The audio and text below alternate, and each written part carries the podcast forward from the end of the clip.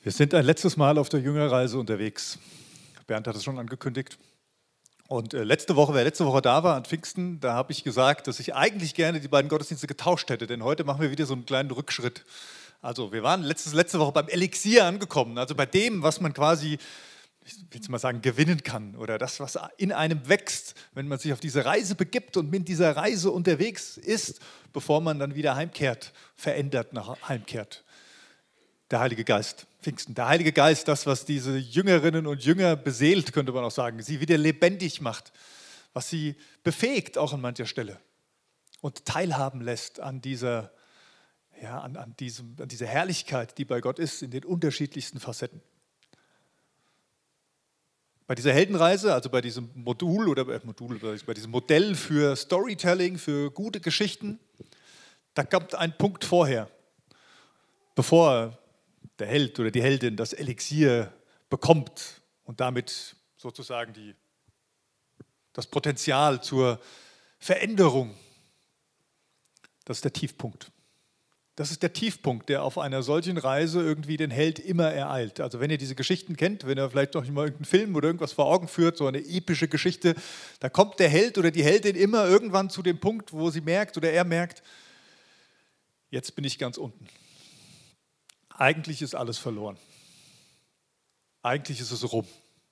Ich bin gescheitert. Und in diesem Zerbruch, möchte man sagen, wächst dann etwas Neues. Kommt etwas Neues zum Tragen, kommt etwas Neues zur Entfaltung. Und heute möchte ich gerne nochmal mit euch ein bisschen über dieses Scheitern reden, über diesen Tiefpunkt. Kein Held meistert die ganzen Probleme ohne zu stolpern. Ist euch das schon mal aufgefallen? Er fällt, er scheitert, er versagt. Zum einen wahrscheinlich, weil man das im Fernsehen einfach so sehen möchte.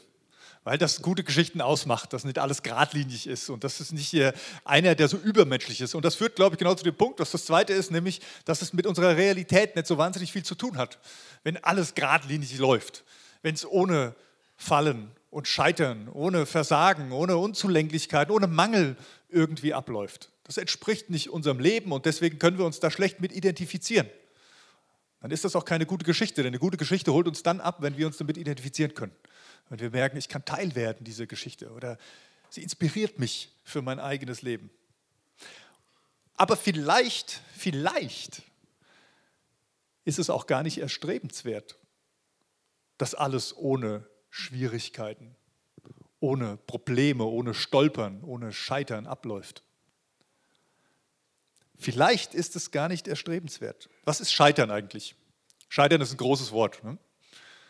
Es gibt großes Scheitern, so gefühlt alles, alles im Trümmerhaufen liegt, das ganze Leben in Scherben liegt.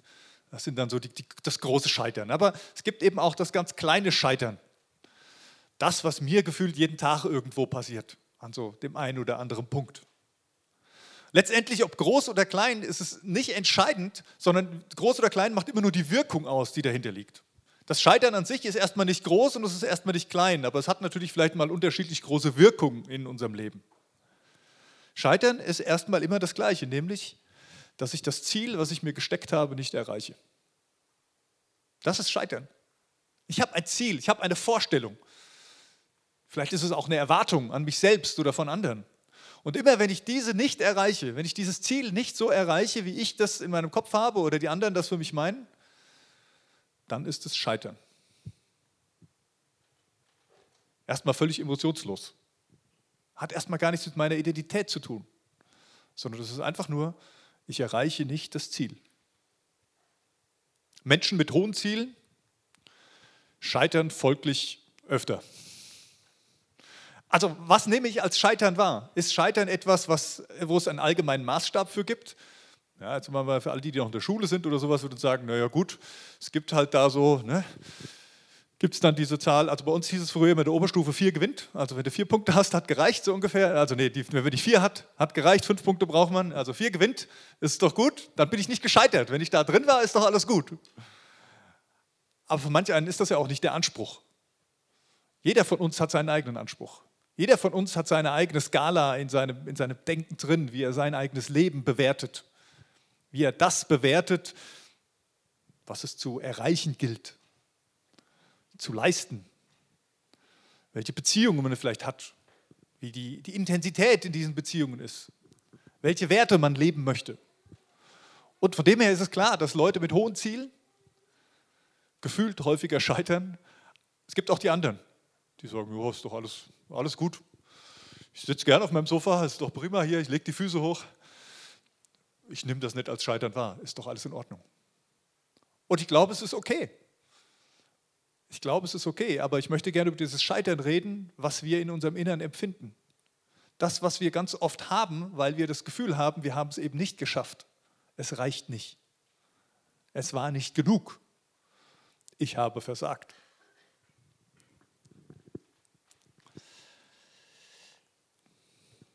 Die letzten, ich weiß nicht, bestimmt schon drei Wochen oder sowas, geht mir das Gefühl die ganze Zeit so, dass ich das meine, ich habe es nicht hingekriegt, ich bin gescheitert. Und das waren jetzt keine großen Katastrophen, dass irgendwas völlig gegen die Wand gefahren ist, aber so peu à peu habe ich gemerkt, ich komme mit dem, was ich eigentlich wollte in diesen Wochen, was ich mir vorgestellt hatte, welche Wirkung ich erzielen wollte, was ich, was ich schaffen wollte, was ich erreichen wollte, ich komme nicht hinterher. Und irgendwann hat mir dann sogar noch die Motivation gefühlt. Irgendwann habe ich mich nicht mal mehr so gefühlt, als wollte ich es wirklich schaffen. Und das war noch viel schlimmer. Dann habe ich mich noch viel mehr als der gefühlt, der gescheitert ist. In meiner eigenen Motivation, in meinem eigenen Antrieb. Und ich habe letzte Woche hier die Fixpredigt gehalten und ich bin danach runter und ich dachte, oh, ich wünschte, ich könnte einfach mal ein paar Wochen lang die Klappe halten. Also ich weiß nicht, ob ich das vorstellen könnte, aber wenn man regelmäßig irgendwo vorne steht und den Leuten irgendwas erzählen darf, motivieren darf, inspirieren darf. Und, und man, man hat ja dann schon auch vielleicht so eine Vorstellung davon, welche Wirkung man erzielen möchte. Und ganz oft weiß ich ja nicht, welche Wirkung die Worte erzielen, die ich hier spreche. Und das ist ja auch gut so. Und es geht auch gar nicht um meine Worte in diesem Gottesdienst, sondern es geht ja um das, was Gott macht, was er bei euch auslöst, was er in euer Herz hineinspricht. Und trotzdem gibt es bei mir diesen Punkt, wo ich denke, ach Conny, halt doch einfach mal die Klappe. Du kommst da immer und erzählst irgendwas, aber der, oh, bin müde. Ich möchte auch mal, ich, so, genauso ging es mir letzte Woche. Und dann habe ich noch die Woche vor mir gesehen und dachte, oh, jo, wie sollen wir das alles hinkriegen? Und es war wieder stressig genug und du bist von einem Termin zum anderen gehetzt und die, der, der, der Stapel an, an, an E-Mails und, und Nachrichten, der wurde immer höher, wo Leute auf irgendeine Antwort von mir warten, dass ich irgendwas kläre, irgendwas organisiere. Und dann gucke ich, aber was predigst du denn nächste Woche nochmal schön? Und dann war Scheitern. Und ich dachte, ja genau, toll, ganz super. Und irgendwann wuchs in mir der Gedanke, vielleicht ist das sogar genau die richtige Haltung. Vielleicht ist das sogar genau der richtige Punkt, dass du heute irgendwas, also an diesem Sonntag irgendwas über Scheitern erzählen sollst, weil genauso fühle ich mich. Und das war jetzt nur eine Woche. Ich weiß nicht, ihr habt vielleicht Lebensgeschichten und wenn ich zurückgucke, dann gibt es viel, viel größere Baustellen. Das Spannende ist, dass mir meistens die, die Situationen, wo ich irgendwie gescheitert bin, gefühlt gescheitert bin, viel stärker vor Augen sind als die, wo man irgendwie Erfolge gefeiert hat miteinander. Weiß nicht. Dinge, die ich erreichen wollte und nicht geschafft habe. Konflikte mit Menschen, die man nicht will, nicht wollte oder wie auch immer und man es trotzdem nicht geschafft hat, irgendwie in einer Art und Weise wieder zusammenzukommen, dass, dass es bereinigt ist. Das ist Scheitern, was mir permanent vor Augen ist irgendwie, wo ich merke, oh, das tut einfach weh wo ich hätte was tun können und es unterlassen habe. Weiß nicht, wie es dir geht, aber ich befürchte, du kennst manches von dem, was ich gerade aufgezählt habe. Oder eben dein eigenes gefühltes Scheitern. Vielleicht, also ich habe mich dann gefragt, so, bin ich jetzt, weil ich selber Scheitern erlebt habe in meinem Leben, bin ich deswegen, wenn ich heute hier stehe und euch was erzähle, bin ich deswegen irgendwie weniger geeignet? um euch was darüber zu erzählen? Bin ich deshalb weniger wertvoll, weil ich in meinem Leben Scheitern habe? Bin ich deswegen weniger liebenswert? Weniger befähigt? Sollte ich deswegen einfach lieber weniger machen im Sinne von meine, meine, meine Werte und meine Anliegen, meine Ziele einfach runterschrauben? Die Antwort Nein ist bei mir noch nicht angekommen. Also insofern mache ich an dieser Stelle einfach mal weiter. Und mir, mir kam der Gedanke, vielleicht braucht es manchmal sogar das Scheitern, das menschliche Scheitern, um das Ziel, um das es geht, wieder neu zu justieren. Um wieder meine Ziele mal mit einem anderen Maßstab abzugleichen und vielleicht auch ein bisschen nachzuschrauben, da wo meine Ziele vielleicht entweder utopisch sind, vielleicht auch zu gering, aber eben nicht mit dem, mit dem in Einstimmung sind, der der Meister ist, nämlich nicht mit Gott und mit Jesus in Einstimmung stehen. Der Herr der Ringe. Ich habe schon ein paar Mal erwähnt in dieser Jüngerreise. Ich weiß nicht, ob ihr diese Filme, ob ihr diese, das Buch, die Geschichte von der Herr der Ringe kennt. Es geht um diesen einen Ring und das, die, die große Mission dieser Weggefährten ist es, diesen Ring zu zerstören. Und nach und nach scheitern die, die diesen Ring mit sich tragen, daran, weil sie ihm selbst verfallen. Weil sie merken, dieser Ring hat so eine, eine Anziehungskraft, so eine Macht, dieser Schatz ist so groß und er kann mir so viel Macht verhelfen, dass ich meine eigenen Ziele erreichen kann, dass sie nach und nach ihm alle verfallen und scheitern und es nicht schaffen, ihn zu zerstören. Der kleine Hobbit, der Frodo, der äußerlich so aussieht, als könnte er es sowieso nicht schaffen. Er ist dann der, der am Schluss der Ringträger ist und auf dem alle Hoffnung liegt, nachdem die, die starken Helden und Könige und, und Kämpfer alle versagt haben. Und er bringt diesen Ring relativ weit, aber ganz am Schluss scheitert auch er.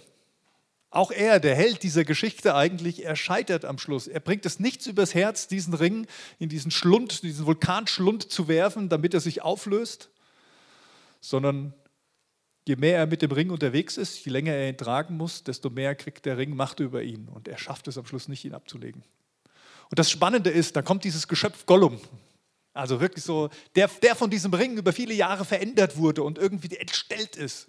Und wo sich jeder wünscht eigentlich, ja, der, der könnte doch das ist der Versager in dieser Geschichte. Das ist der, der absolut gescheitert ist. Und das Spannende ist, dass dieses, dieses, dieses Viech, sage ich einfach mal, ne, diese, diese Kreatur, Gollum, dass diese Kreatur am Schluss derjenige ist, der den Ring zerstört. Gar nicht unbedingt, weil er es wollte, sondern einfach, weil er, weil er so war, wie er war und, und, und ist irgendwie hingesprungen ist. Und er hat Frodo die Last eigentlich abgenommen. Frodo hätte es nicht geschafft. Aber Gollum zerstört den Ring und fällt mitsamt diesem Ring in diesen Schlund. Und da entsteht die Befreiung. Also es gab diesen Held eigentlich gar nicht. Es ist kein einziger Held in dieser Geschichte, der Herr der Ringe, der wirklich das Ziel erreicht hätte. Keiner hat es geschafft. Thomas Edison, weiß nicht, ob ihr den kennt, der hat die Glühbirne erfunden. Also den Glühdraht, der dann in der Birne drin ist und der dann mit Strom und dann leuchtet der. Ja, das ist jetzt LED, das ist jetzt wieder ein bisschen anders, aber ähm, grundsätzlich verstehen wir das Prinzip. Ich habe gelesen, der hat 9500 verschiedene Glühdrähte ausprobiert, bis er den richtigen gefunden hat, der, der dann wirklich glüht, nicht reißt, nicht sofort verbrennt oder sich in Luft auflöst. Dieser Thomas Edison ist 9500 Mal mit seinem Versuch, die Glühbirne zu erfinden, gescheitert, bevor er den richtigen Draht gefunden hat der hält und mit dem das Prinzip funktioniert. Vielleicht braucht es manchmal das Scheitern, um zu dem zu gelangen, um was es eigentlich geht. Um zu dem zu gelangen, was uns als Menschen vielleicht auch ausmacht. Zu dem zu gelangen, wozu wir berufen sind. Als Gott dich eingeladen hat, als Jesus dich gefragt hat, dich eingeladen hat, mit ihm auf diese Jüngerreise zu gehen und gesagt hat, komm, folge mir nach.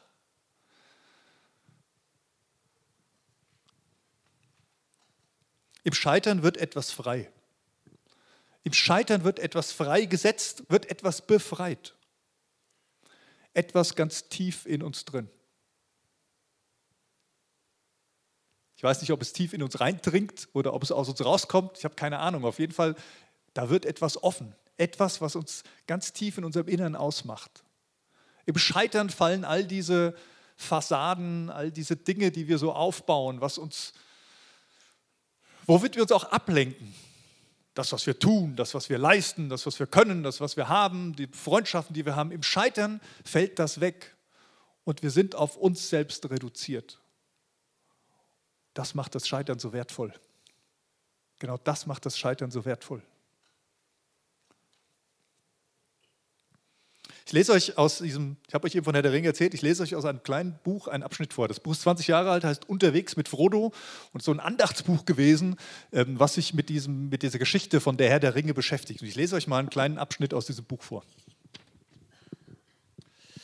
Das ist eine geistliche Erfahrung, die wir alle irgendwann machen. Trotz allen Lobes und aller Bestätigung von unseren Eltern und Lehrern, trotz der Tatsache, dass wir bedingungslos von einem heiligen Gott geliebt werden, erleben wir alle Augenblicke, in denen wir begreifen, dass wir tatsächlich ziemlich machtlos sind. Und das ist eine erschreckende Erkenntnis. Seltsamerweise ereignet sich eine solche Krise oft mitten im Gebet und der Selbstprüfung. Während wir in Gottes Wort lesen und uns selbst hinterfragen, beginnen wir, unsere eigene Schwäche deutlich zu erkennen. Thomas Merton, ein Mönch des 20. Jahrhunderts, drückte es so aus.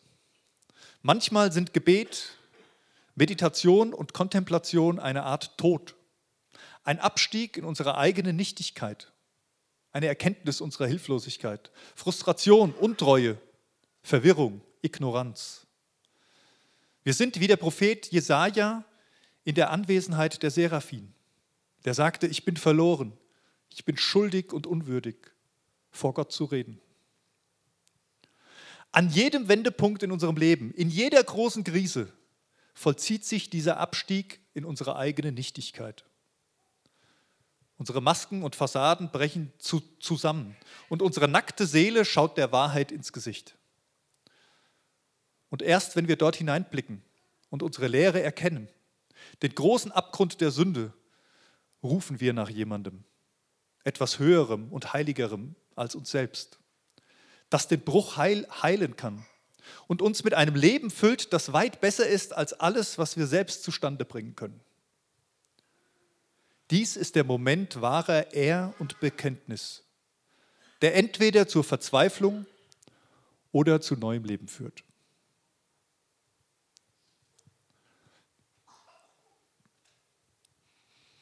Das Scheitern, der Zerbruch ist der Moment, der dich entweder zur Verzweiflung oder zu neuem Leben führt. Das, das ist die entscheidende Prüfung, wenn wir uns auf der Heldenreise befinden. Das ist diese Prüfung, in die wir eigentlich nicht rein wollen. Das ist diese Prüfung, die wir von unserem Denken und Fühlen her nicht bewältigen können die zu groß ist, um sie einfach so zu meistern mit unserem Können und unserem Geschick und unserer Leistung und dem, was wir haben. Aber genau das ist der Punkt, an dem Helden und Heldinnen geboren werden. Das ist genau der Punkt, nicht Superman oder sowas, der vom anderen Stern kommt, an dem normale Menschen zu Menschen werden, die die Welt verändern, die einen Unterschied machen.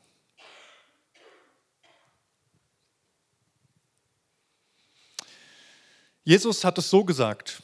Den Vers habe ich euch mitgebracht. Johannes 12, Vers 24. Ich sage euch, wenn das Weizenkorn nicht in die Erde fällt und stirbt, bleibt es ein einzelnes Korn. Wenn es aber stirbt, bringt es viel Frucht. Jesus spricht in Gleichnissen. Und eigentlich sagt er genau das. Das Weizenkorn muss sterben. Es muss sterben, um Frucht zu bringen. Es muss sterben, um sein Potenzial zu entfalten, was in ihm drin liegt, um zu einer großen Pflanze zu werden, um sich zu vermehren, um sich zu multiplizieren und viel Frucht hervorzubringen. Ist das schön für das Weizenkorn? Ich weiß es nicht. Ich gehe davon aus, Weizenkörner haben keine Gefühle. Vielleicht müssen wir den Bernd dann nochmal fragen, der kennt sich mit Weizenkörnern deutlich besser aus als ich. Aber es muss sterben. Sonst bringt es keine Frucht hervor. Auf der Jüngerreise, also als Jesus mit seinen zwölf Jüngern unterwegs war, sind so ziemlich alle gescheitert. Immer wieder. Immer wieder sind die Jünger gescheitert auf dieser Reise mit dem, was sie eigentlich wollten, mit dem, was sie so im Kopf hatten, mit diesem Ziel, was sie erreichen wollten und dachten, dass Jesus es mit ihnen erreichen will. Und immer wieder stehen sie da und merken, ah, wieder nichts. Oder Jesus guckt sie an und sagt, ihr Kleingläubigen, was ist denn schon wieder mit euch los? Habt ihr es immer noch nicht kapiert? Man könnte Petrus mal rausheben, weil von ihm so viel beschrieben wird in den Evangelien. Seine erste Begegnung mit Jesus ist eigentlich schon das Scheitern. Er, der Fischer, fängt nichts. Die ganze Nacht auf dem See gewesen und er hat keine Fische gefangen. Er ist verzweifelt, er ist gescheitert. Und in dem Moment kommt Jesus zu ihm, stellt sich in sein Boot und fängt an zu predigen. Und dann sagt er zu ihm so, jetzt fährst du nochmal raus. Jetzt fährst du nochmal raus und wirfst das Netz nochmal am helllichten Tag aus. Ja, danke, hat Petrus vielleicht gedacht ich bin der Fischer und ich weiß, das ist doch totaler Quatsch. Aber er hat es gemacht. Er hat sich dem gestellt und ist rausgefahren und hat das ganze Boot voll Fisch gefangen. Und das war für ihn klar, jetzt, jetzt da, da ist was Besonderes dran. Das hat ihn verändert. Wenn er vorher schon die ganze Nacht Fisch gefangen hätte, wäre es vielleicht zu diesem Augenblick überhaupt nicht gekommen. Und er hätte gar nicht erkannt, wie groß Jesus ist und dass er ihn genau anspricht. Geht bei Petrus ja dann weiter, seine Geschichte im Boot, in verschiedensten Bootfahrten, entweder wo der Sturm kam und Jesus geschlafen hat. Ähm, Erwin hat über diese Sturmgeschichten gesprochen hier in seiner Predigt. Da war Petrus auch wild und war vielleicht der, der an Jesus gerüttelt hat und gesagt, was schläfst du hier? Steh doch endlich auf, wir kommen alle um. Und dann steigt er, beim, beim nächsten Sturm steigt er sogar aufs Wasser und, und geht die paar Schritte und dann geht er doch wieder unter. Und kann nicht wie Jesus die ganze Zeit auf dem Wasser laufen im Garten Gethsemane oder vorher noch, das letzte Abendmahl. Jesus will seinen Jüngern die Füße waschen und Petrus nimmt ihm die Schüssel weg und sagt, auf keinen Fall, ich bin der, ich will dir die Füße waschen. Und wieder kriegt er einen Rüffel. Petrus setzt sich hin und sagt, still, ich wasche dir jetzt die Füße. Vollmundig sagt er, Herr, ich werde dich nie verraten. Nein, niemals werde ich dich verleugnen. Ich werde immer zu dir stehen. Und Jesus sagt, ja, bis der Hahn morgen früh dreimal gerät, wirst du mich dreimal verleugnet haben. Im Garten Gethsemane nimmt Jesus ihn mit, mit zwei anderen, mit, äh, mit Jakobus und Johannes ein bisschen näher und sagt, bleibt wach, bleibt wach und betet. zweimal schläft er ein. Und dann kommen die und verhaften Jesus. Und Petrus verteidigt ihn, er zieht das Schwert und haut diesem einen äh, Diener da das Ohr ab. Und Jesus guckt ihn wieder an und sagt, Petrus, falsche Reaktion. Ich halte es wieder. Und dann steht er da am Kohlefeuer, als Jesus verhaftet wurde und wird dreimal gefragt, ob er auch zu diesem Jesus gehört, ob er ihn kennen würde. Und dreimal sagt er, nee, ich kenne ihn nicht. Ich weiß nicht, von wem er da redet. Ich bin's nicht. Und dann stirbt Jesus am Kreuz. Petrus ist gescheitert. Das war nicht das, was er sich vorgestellt hat. Das war nicht die Ziele, die er hatte. Das war nicht, nicht das, was er in sich erhofft hatte. Und das war auch gefühlt nicht das, was Jesus in ihm gesehen hat. Und wahrscheinlich war er am Boden zerstört. Aber in dieses Scheitern hinein verändert sich was. Und das ist nicht Petrus, der das tut, sondern das ist Jesus, der das tut. Denn Jesus bleibt nicht am Kreuz, Jesus bleibt nicht im Tod, Jesus bleibt nicht im Grab, in diesem Ausdruck des größten Scheiterns, sondern er, er steht wieder auf. Das Leben geht nicht aus ihm, sondern im Gegenteil, es entfaltet sich in ihm. Und er begegnet dann auch Petrus wieder mit den ganzen Jüngern und, und ist da und alle staunen und sind voller Freude und, und, und erleben diese Auferstehungskraft. Aber irgendwie hat, Petrus das, äh, hat Jesus das nie angesprochen. Ne? Also irgendwie ist Petrus bisher noch nicht auf Jesus, andersrum, Jesus noch nicht auf Petrus zugegangen und hat gesagt, Petrus, das war ja ganz schön daneben. Ne? Hatte ich doch recht. Bist gescheitert. Und ich gehe davon aus, Petrus hat das die ganze Zeit mit sich herumgeschleppt. Er hat es die ganze Zeit gespürt. Da, da, da ist noch was, da steht noch was aus. Da, da gibt es doch noch was zu klären zwischen mir und Jesus. Denn ich bin zerbrochen. Ich war kaputt. Ich habe es gegen die Wand gefahren. Und dann kommt es, was in Johannes Kapitel 21 erzählt wird. Als Jesus den Jüngern in Jerusalem begegnet ist, mehrmals, damit der Thomas auch nochmal fühlen kann, dann ähm, sagt er zu seinen Jüngern, geht nach Galiläa und so nach dem Motto, wartet da auf mich. Und das machen sie auch. Und das Erste, was sie tun, natürlich, das ist das, was sie können. Petrus, Johannes, Andreas, Jakobus, die waren alle Fischer. Das heißt, die sind dann oben am See Genezareth und sitzen wieder in ihrem Boot drin und sie fischen wieder. Sie sind natürlich wieder beim Fischen. Sie sind wieder da, wo sie angefangen hatten. Zurückgeworfen. Ihr Scheitern hat sie also wieder auf den Ausgangspunkt zurückgeworfen. könnte man sagen. Denn sie fangen wieder nichts. Es ist wieder so eine Nacht wie damals, drei Jahre zuvor, wo kein Fisch ins Netz geht und sie mit leeren Händen dastehen. Ja, Jesus ist zwar auferstanden, aber es hat sich für sie gefühlt nichts verändert. Er lebt, aber was machen wir? Wir hocken wieder in unserem Kahn. All die Hoffnung, die wir für unser Leben hatten, ist wieder dahin. Wir sind immer noch die gleichen wie vorher, auch wenn Jesus jetzt das Leben hat. Und als sie so frustriert sich auf den Rückweg machen ans Ufer, da sehen sie am Ufer jemanden stehen. Da steht ein Mann und der winkt ihnen zu. Sie sehen, da raucht es ein bisschen, der hat das Feuer schon angemacht. Da, da ruft sie, kommt her, Frühstück. Und ich denke, ja, was ist denn jetzt schon wieder wie? Ach, komisch. Ach, lass den mal. Sie sind am Fischen. Nee, nee, lass mal, wir sind am Fischen. Und dann ruft der vom Ufer und sagt, werft das Netz nochmal auf der anderen Seite aus, da drüben. Ja, das für einer. Erzählt uns jetzt wieder, wie wir fischen sollen. Aber vielleicht dämmert ihnen was. Vielleicht haben sie was gelernt aus dieser Geschichte und sie machen es tatsächlich. Und sie werfen die Netze wieder aus und das Netz ist wieder rappelvoll. 153 große Fische. So schreibt Johannes. Warum auch immer 153 da steht, ich weiß es nicht. Wir können ein bisschen Zahlenmystik betreiben, müssen wir aber nicht. Also es sind auf jeden Fall 153 große Fische, die er aus diesem Netz herauszieht. Und in dem Moment, wo dieses Netz wieder so richtig voll ist, checken die, das ist ja Jesus. Das ist Jesus, der da steht. Das ist Jesus, der mich ruft. Und die Geschichte wiederholt sich gefühlt, aber es ist eine andere Ausgangsposition. Und Petrus lässt die anderen die Arbeit alleine machen, er springt einfach ins Wasser. Er schwimmt Richtung Ufer, er rennt, er wartet durch das, durch das Flache hin zu Jesus, um bei ihm zu sein. Und dann freuen sie sich, dass er da ist und nimmt ein paar von den Fischen, hauen sie auf den Grill, frühstücken schön miteinander, unterhalten sich und dann kommt dieser Augenblick, wo Jesus auf Petrus zugeht. ihn konfrontiert und sagt, Petrus, hast du mich lieber als die anderen hier? Petrus sagt, hey, weißt, klar habe ich dich lieb. Dann fragt er nochmal, Petrus, liebst du mich? Ja, Herr, du weißt, dass ich dich lieb habe. Mach doch schon immer so. Dann fragt er ihn das dritte Mal, Petrus, hast du mich lieb?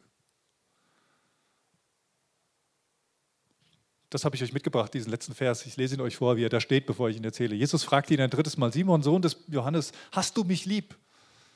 Petrus wurde traurig, weil er ihn nun schon zum dritten Mal fragte, hast du mich lieb? Herr, du weißt alles, erwiderte er. Du weißt, dass ich dich lieb habe. Darauf sagte Jesus zu ihm, sorge für meine Schafe. Am Kohlefeuer Genauso ein Kohlefeuer wie damals, als Petrus Jesus verleugnet hat.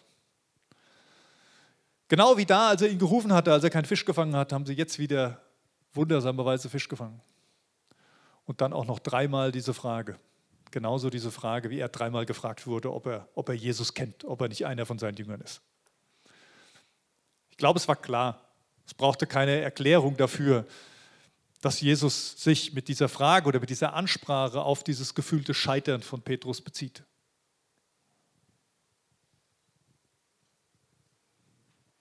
Das war nicht der Grund, aber man könnte trotzdem fragen, warum fragt Jesus denn dreimal? Warum fragt Jesus dreimal? Er hätte doch einfach sagen können, du Petrus, ne, du weißt ja, was passiert ist. Hast du mich lieb? Nein, er fragt bewusst dreimal. Warum fragt er dreimal? Ich glaube, er fragt dreimal, weil es Jesus nicht um die richtige Antwort ging. Bei der ersten Frage hat Petrus richtig geantwortet. Der Meister stellt dem Schüler eine Frage und der Schüler gibt die richtige Antwort. Aber das war nicht die Antwort, die Jesus hören wollte. Jesus wollte auch nicht die demütige, selbstlose Antwort. Ja, okay, Meister, ich, ich ordne mich wieder unter. Alles klar, du hast ja recht ich lag falsch, du warst richtig, ich kann mich einordnen. Nein, Jesus will die ehrliche Antwort. Jesus will die ehrliche Antwort von Petrus. Er fragt dreimal, weil er genauso wie in diesem Geschehen des Scheiterns vordringen will an seinen Kern. Er will wissen, was wirklich bei Jesus, äh, bei Petrus in seinem Herzen vorgeht. Er will seine Herzenshaltung erspüren. Es geht ihm nicht darum, ihn irgendwie klarzumachen, du hast Mist gebaut. Es geht ihm nicht darum, ihm irgendwie klarzumachen, Mensch, Petrus, das muss in Zukunft aber besser werden. sondern eigentlich möchte er ihm sagen, in deinem Scheitern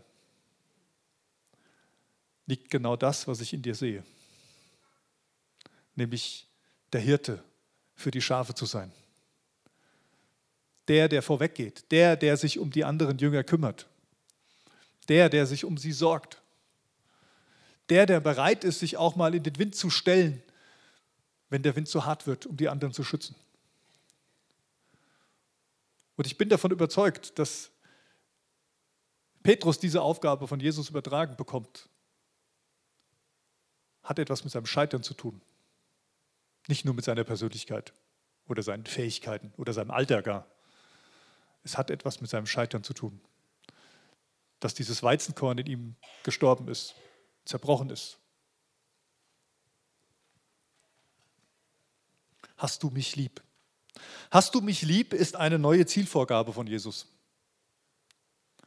Eine Zielvorgabe, bei der es nicht um Leistung geht, sondern um Herzenshaltung. Scheitern ist der Moment, in dem du kapitulierst. So könnte man es auch beschreiben. Und genau darum geht es bei dem Nachfolgen Jesus. Es geht darum, mit dem eigenen zu kapitulieren. Und wirklich ganz tief drin klarzumachen, ich schaffe es nicht. Ich kann es nicht. Ich brauche Hilfe.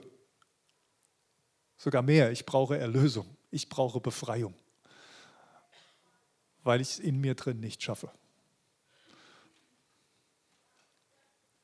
Scheitern ist der Moment, an dem du kapitulierst und in dem du offen wirst für Gnade.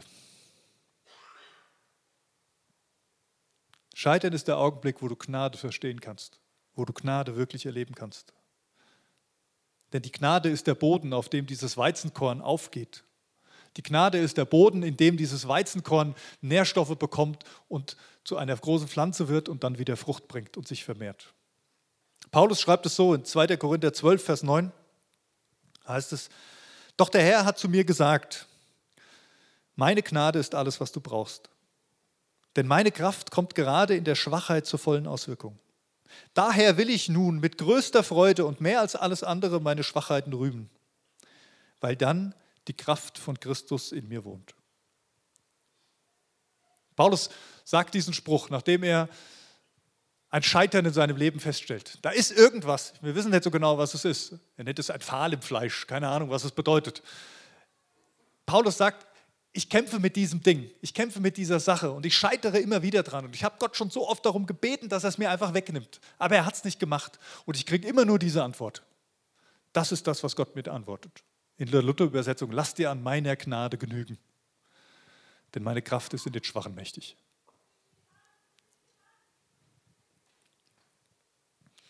Hier liegt die entscheidende Prüfung. Wie gehst du mit Scheitern um? Das ist die Frage.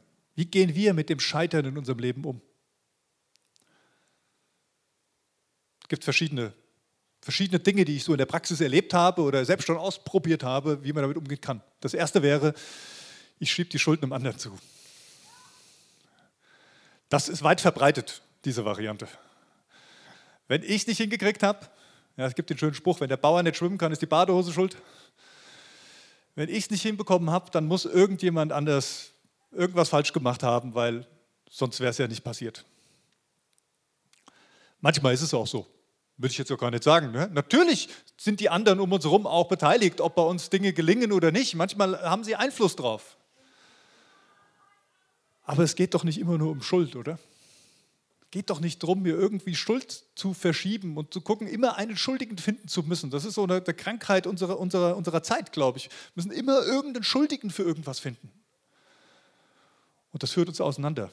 Das macht uns nicht heil, das stellt nicht wieder her, das macht mehr kaputt. Wäre die erste Variante. Ich suche einen anderen, der dafür Schuld hat. Dass das vielleicht nicht so das geeignete ist, habt ihr rausgehört. Die zweite Möglichkeit, damit umzugehen, wäre, ich ziehe mich zurück. Vielleicht gebe ich sogar auf. Ich bin gescheitert. Ich habe eine Predigt gehalten, die kacke war. Ja, oder einfach nicht gut, die irgendwie daneben war. Also kriege vielleicht auch ein bisschen Feedback zu, Kritik von Leuten, berechtigterweise. Also ist mein Entschluss, mache ich nie wieder. Ja, passiert oft. Also, dass ich hier stehe, ist fast ein Wunder. Ich habe früher Jungschar gemacht in meiner Gemeinde, wo ich groß geworden bin. So immer mal. Also, da war ich noch nicht wirklich Mitarbeiter, sondern mein großer Bruder hat Jungschar gemacht und immer mal, wenn der nicht konnte, wenn der nicht da war, dann bin ich eingesprungen. Und ich weiß genau, ich bin da ein paar Mal nach Hause gelaufen, genau mit diesem Gedanken, das machst du nie wieder. Kann euch gar nicht sagen, warum oder was es war oder was. Es hat sich auf jeden Fall nicht gut angefühlt. Es hat sich für mich nach Scheitern angefühlt. Und mein, Wunsch, mein Gedanke war immer, das machst du nie wieder. Ich bin da nicht so konsequent ja, das ist vielleicht ganz gut gewesen, aber. Nein, Rückzug, weil etwas nicht geklappt hat, ist nicht immer die Lösung. Wenn etwas permanent nicht funktioniert, dann kann man sich Gedanken darüber machen, ist das das, was ich tun soll? Ja, das ist, mag eine berechtigte Fragestellung sein. Aber einfach aufzugeben, ist nicht die Lösung. Dritte Variante wäre vertuschen und schönreden. Auch das versuchen manche, ihr Scheitern zu vertuschen und irgendwie schön zu reden. Also dann das, das hervorzuheben, was gut ist. Und ich finde, wir können uns da manchmal eine Scheibe von abschneiden. Ja? Also ich finde, wir erleben wirklich viel Schönes, auch im Miteinander und reden trotzdem ganz oft immer nur über die Dinge, die nicht funktioniert haben. Also da können wir ein bisschen was lernen, aber dabei geht es nicht um Vertuschen, sondern einen anderen Blick kriegen. Dinge schöner zu machen, als sie sind, hilft, glaube ich, auch nicht, weil wir selbst glauben es ja nicht mal richtig. Und die anderen, erstens mal geht es nicht um die anderen und die glauben es auch nicht und Gott weiß es sowieso. Also ich glaube, es hilft uns nicht. Es vertuscht nur ein bisschen. Es schiebt das Problem ein bisschen weiter nach hinten. Es ist eine Art Ablenkung. Aber es hilft nicht. Oder aber wir gehen mit dem Scheitern so um, dass wir eine Gelegenheit darin sehen. Eine Gelegenheit, durch die Gnade Gottes verändert zu werden. Eine Gelegenheit, wieder aufzustehen verändert aufzustehen. Eine Gelegenheit, den Ackerboden unseres Lebens zu bestellen, in der das Weizenkorn hineinkommt und gesät wird und sterben kann, dass neue Frucht daraus entsteht. Ich habe seit einigen Jahren so ein Bild vor Augen, was immer mal wieder kommt, wenn es auch um solche Fragen geht. Das ist das Bild von einem Ackerboden. Und ich merke, es ist gut, immer wieder über diesen Acker drüber zu gehen und zu gucken, wo Unkraut wächst. Und dieses Unkraut zu jäten und auszureißen und ihm an die Wurzel zu gehen, damit es nicht wiederkommt. Aber das kann auch echt gefährlich sein, wenn wir nichts Neues sät. Also wenn wir nur dabei stehen bleiben, das Unkraut zu jäten und das Unkraut wegzumachen, dann gehen wir mit Rückenschmerzen heim und sind genervt von dem Zeug, was ständig wieder wächst. Wenn wir nichts säen, wenn wir nichts pflanzen, dann bringt uns das nichts. Dann können wir auch das Unkraut wuchern lassen. Das ist erstmal nicht schlimm. Wenn wir scheitern, vielleicht ist es auch zu Recht gewesen, dann dürfen wir kritisch sein. Dann dürfen wir auch manches jäten. Aber wir dürfen nicht vergessen, auch wieder etwas zu pflanzen in diesem Boden. Und das ist der Boden der Gnade. Der hat alle Nährstoffe. Der Boden der Gnade Jesu hat alle Nährstoffe, die wir brauchen, damit unser Leben zur Entfaltung kommen kann, damit was Neues wachsen kann, damit es weitergeht und damit es Frucht bringt, die gut tut, das Leben in Fülle. Das wünsche ich mir, dass wir so mit unserem Scheitern umgehen. Dass wir es als Humus nehmen, als Humus für, für unseren Ackerboden unseres Lebens dass wir als, als den Ort sehen, wo wieder ein Weizenkorn unseres Lebens, unser Ich, sterben durfte, damit Gottes Gnade darin aufgeht und in unserem Leben Frucht bringt. Und ich meine, wenn wir das tun, dann entsteht da dieses Elixier, dieses Elixier, von dem wir letzte Woche sprachen. Dieses Elixier, was die Herrlichkeit Gottes in sich trägt und was diese Welt verändert. Nicht, weil wir es tun, sondern weil er es durch uns tut, weil er in uns lebt und es sein Heiliger Geist ist, der uns erfüllt, befähigt, befreit und ihn bezeugt in dieser Welt. Hast du mich lieb? Hast du mich lieb? Das ist die Frage, die Jesus dir stellt, wenn er dir aufhilft, wenn er dich hat fallen sehen und auf dem Boden liegen sieht und dir die Hand entgegenstreckt. Hast du mich lieb? Ich wünsche dir am Ende dieser Themenreihe, dass du nicht aufhörst, mit Jesus unterwegs zu sein. Er ruft. Er ruft dich. Vielleicht hat er dich schon gerufen, aber er wird nicht still werden. Er wird dich immer wieder rufen. Er fordert dich heraus in deine Lebenssituation, in die du steckst. Nicht über deine Grenzen, über deine Maßen, aber er fordert dich heraus, nicht, nicht stehen und nicht sitzen zu bleiben, sondern den nächsten Schritt zu gehen, den er mit dir gehen möchte. Er steht da an deinem Tiefpunkt mit der ausgestreckten Hand, voller Gnade. Er setzt das Elixier frei, was echt einen Unterschied macht. Er verändert die Welt.